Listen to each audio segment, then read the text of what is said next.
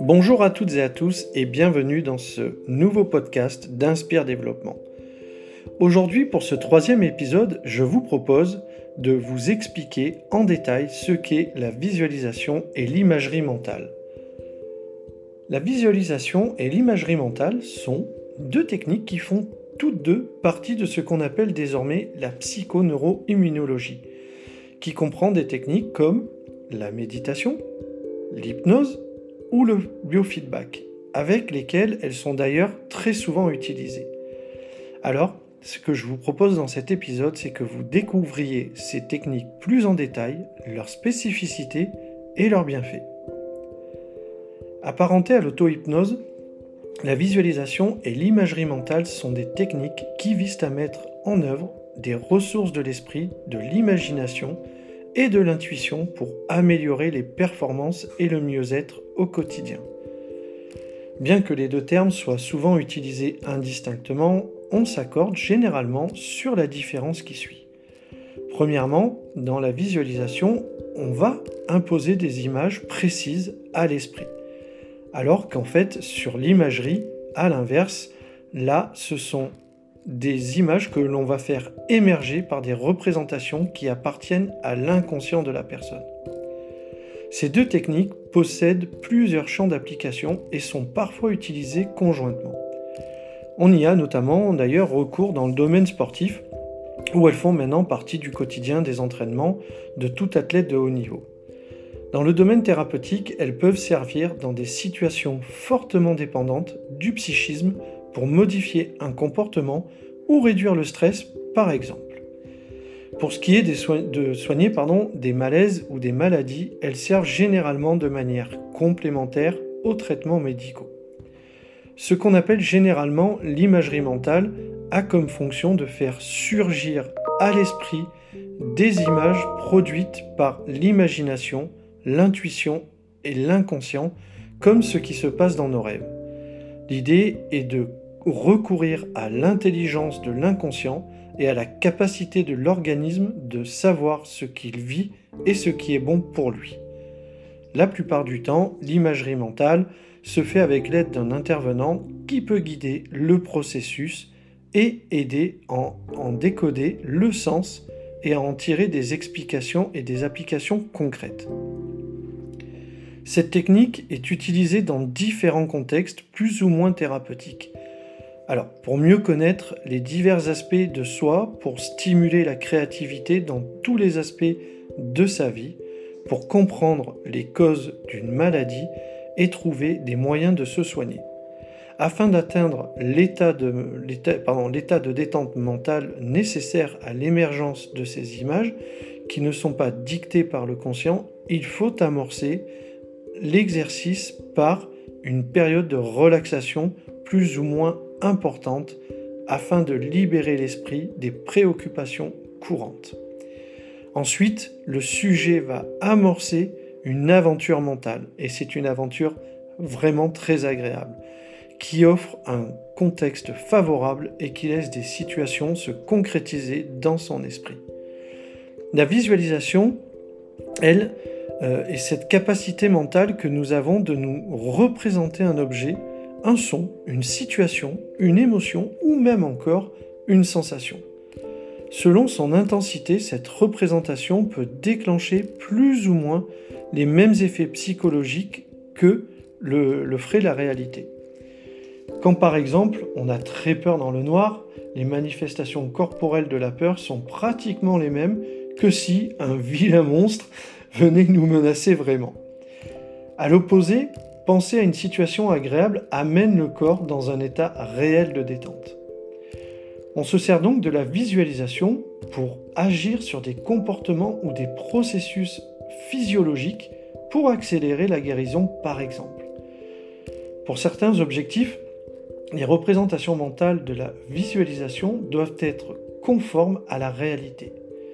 C'est le cas quand une personne se prépare à accomplir une activité qui lui paraît risquée ou difficile. Prenons l'exemple par, exemple euh, d'un plongeon à partir d'un sautoir qui est haut de 10 mètres. De, manière systématique, le sujet, euh, le sujet va se, présenter, va se représenter tous ces éléments de l'activité. Donc il va y avoir le lieu, l'attitude souhaitée, les détails précis de chaque élément du plongeon, les étapes telles qu'elles doivent se dérouler, ainsi que le sujet lui-même en train de surmonter les difficultés. Répété de manière intensive, cet exercice aurait un effet conditionnant sur l'organisme qui serait ainsi plus susceptible de se conformer au scénario prévu durant le véritable plongeon. Dans d'autres situations, il semble préférable que la visualisation se transporte sur le terrain de la métaphore. La visualisation curative utilise souvent cette approche. Il s'agit de donner une forme symbolique à la maladie et à ce qui va euh, la faire disparaître. Dans ce registre, d'ailleurs, il existe des visualisations positives et négatives. Prenons le cas d'une brûlure sur un bras. Une visualisation positive consisterait, par exemple, à imaginer un animal fantasmagorique et bienfaisant. Seulement si euh, le sujet aime les animaux, soyons d'accord, hein, on peut prendre d'autres images en train de lécher la plaie pour euh, faire disparaître cette blessure. Ça pourrait euh, aussi être simplement se représenter soi-même avec le bras guéri, comme par magie, d'un coup de baguette magique à la façon Harry Potter.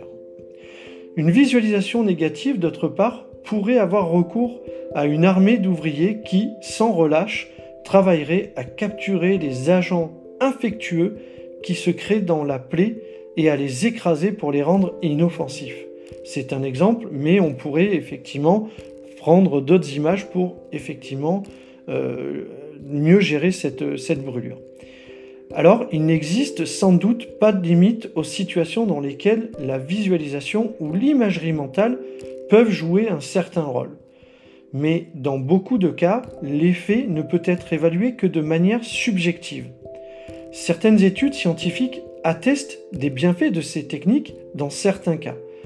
À noter cependant que ces approches sont très souvent utilisées de concert avec d'autres techniques similaires telles que l'auto-hypnose, la relaxation par exemple. Il est donc parfois difficile de départager l'action spécifique de chacune d'elles. Réduire, prévenir le stress et l'anxiété et améliorer le bien-être, deux synthèses euh, d'études concluent que la visualisation, souvent en conjonction avec d'autres techniques similaires, peut réduire le stress et l'anxiété et contribuer au bien-être général des personnes bien portantes. La, la visualisation pardon, peut aussi contribuer à soulager les manifestations de la plupart des problèmes de santé liés au stress ou susceptibles d'être aggravés par celui-ci de l'hypertension par exemple à l'insomnie en passant par l'arthrite et encore des cas bien plus graves tels que l'infarctus du myocarde. Voilà en quelques lignes, en quelques mots, ce qu'est la visualisation et l'imagerie mentale. Ces deux aspects sont très efficaces, effectivement, comme on l'a dit tout à l'heure, dans le sport, dans le sport de haut niveau, euh, notamment, ils l'utilisent énormément, mais l'armée, les militaires utilisent aussi cette, ces deux techniques pour pouvoir, euh, j'allais dire, s'entraîner et s'améliorer lors de combats éventuels. Ce qui est très important, c'est, et je peux vous donner un exemple concret, je l'ai fait sur euh, ma fille notamment, qui a passé son bac et son permis dernièrement, et ces visualisations lui ont permis d'y aller de manière beaucoup plus détendue et en plus de réussir ces deux examens, ce qui est magnifique. Je vous propose, si vous le souhaitez, de retrouver sur notre site www.inspire-formation.com nos différentes formations et notamment sur la gestion du stress où nous parlons de la visualisation mentale et de pourquoi pas vous proposer un exercice que vous pouvez retrouver sur notre page YouTube Inspire Développement. J'espère que cet épisode vous aura plu et si vous le souhaitez, n'hésitez pas à me contacter, je, ce serait avec grand plaisir que je peux vous proposer de vous faire une séance de visualisation mentale pour déjà essayer de mettre votre mental au repos et à se relaxer. En attendant, je vous souhaite une magnifique journée et pourquoi pas de magnifiques vacances pour ceux qui sont en vacances et pour ceux qui ne le sont pas encore, ben, je vous souhaite à vous aussi une très bonne fin de semaine et prenez soin de vous, prenez du temps pour vous. À très bientôt sur nos podcasts.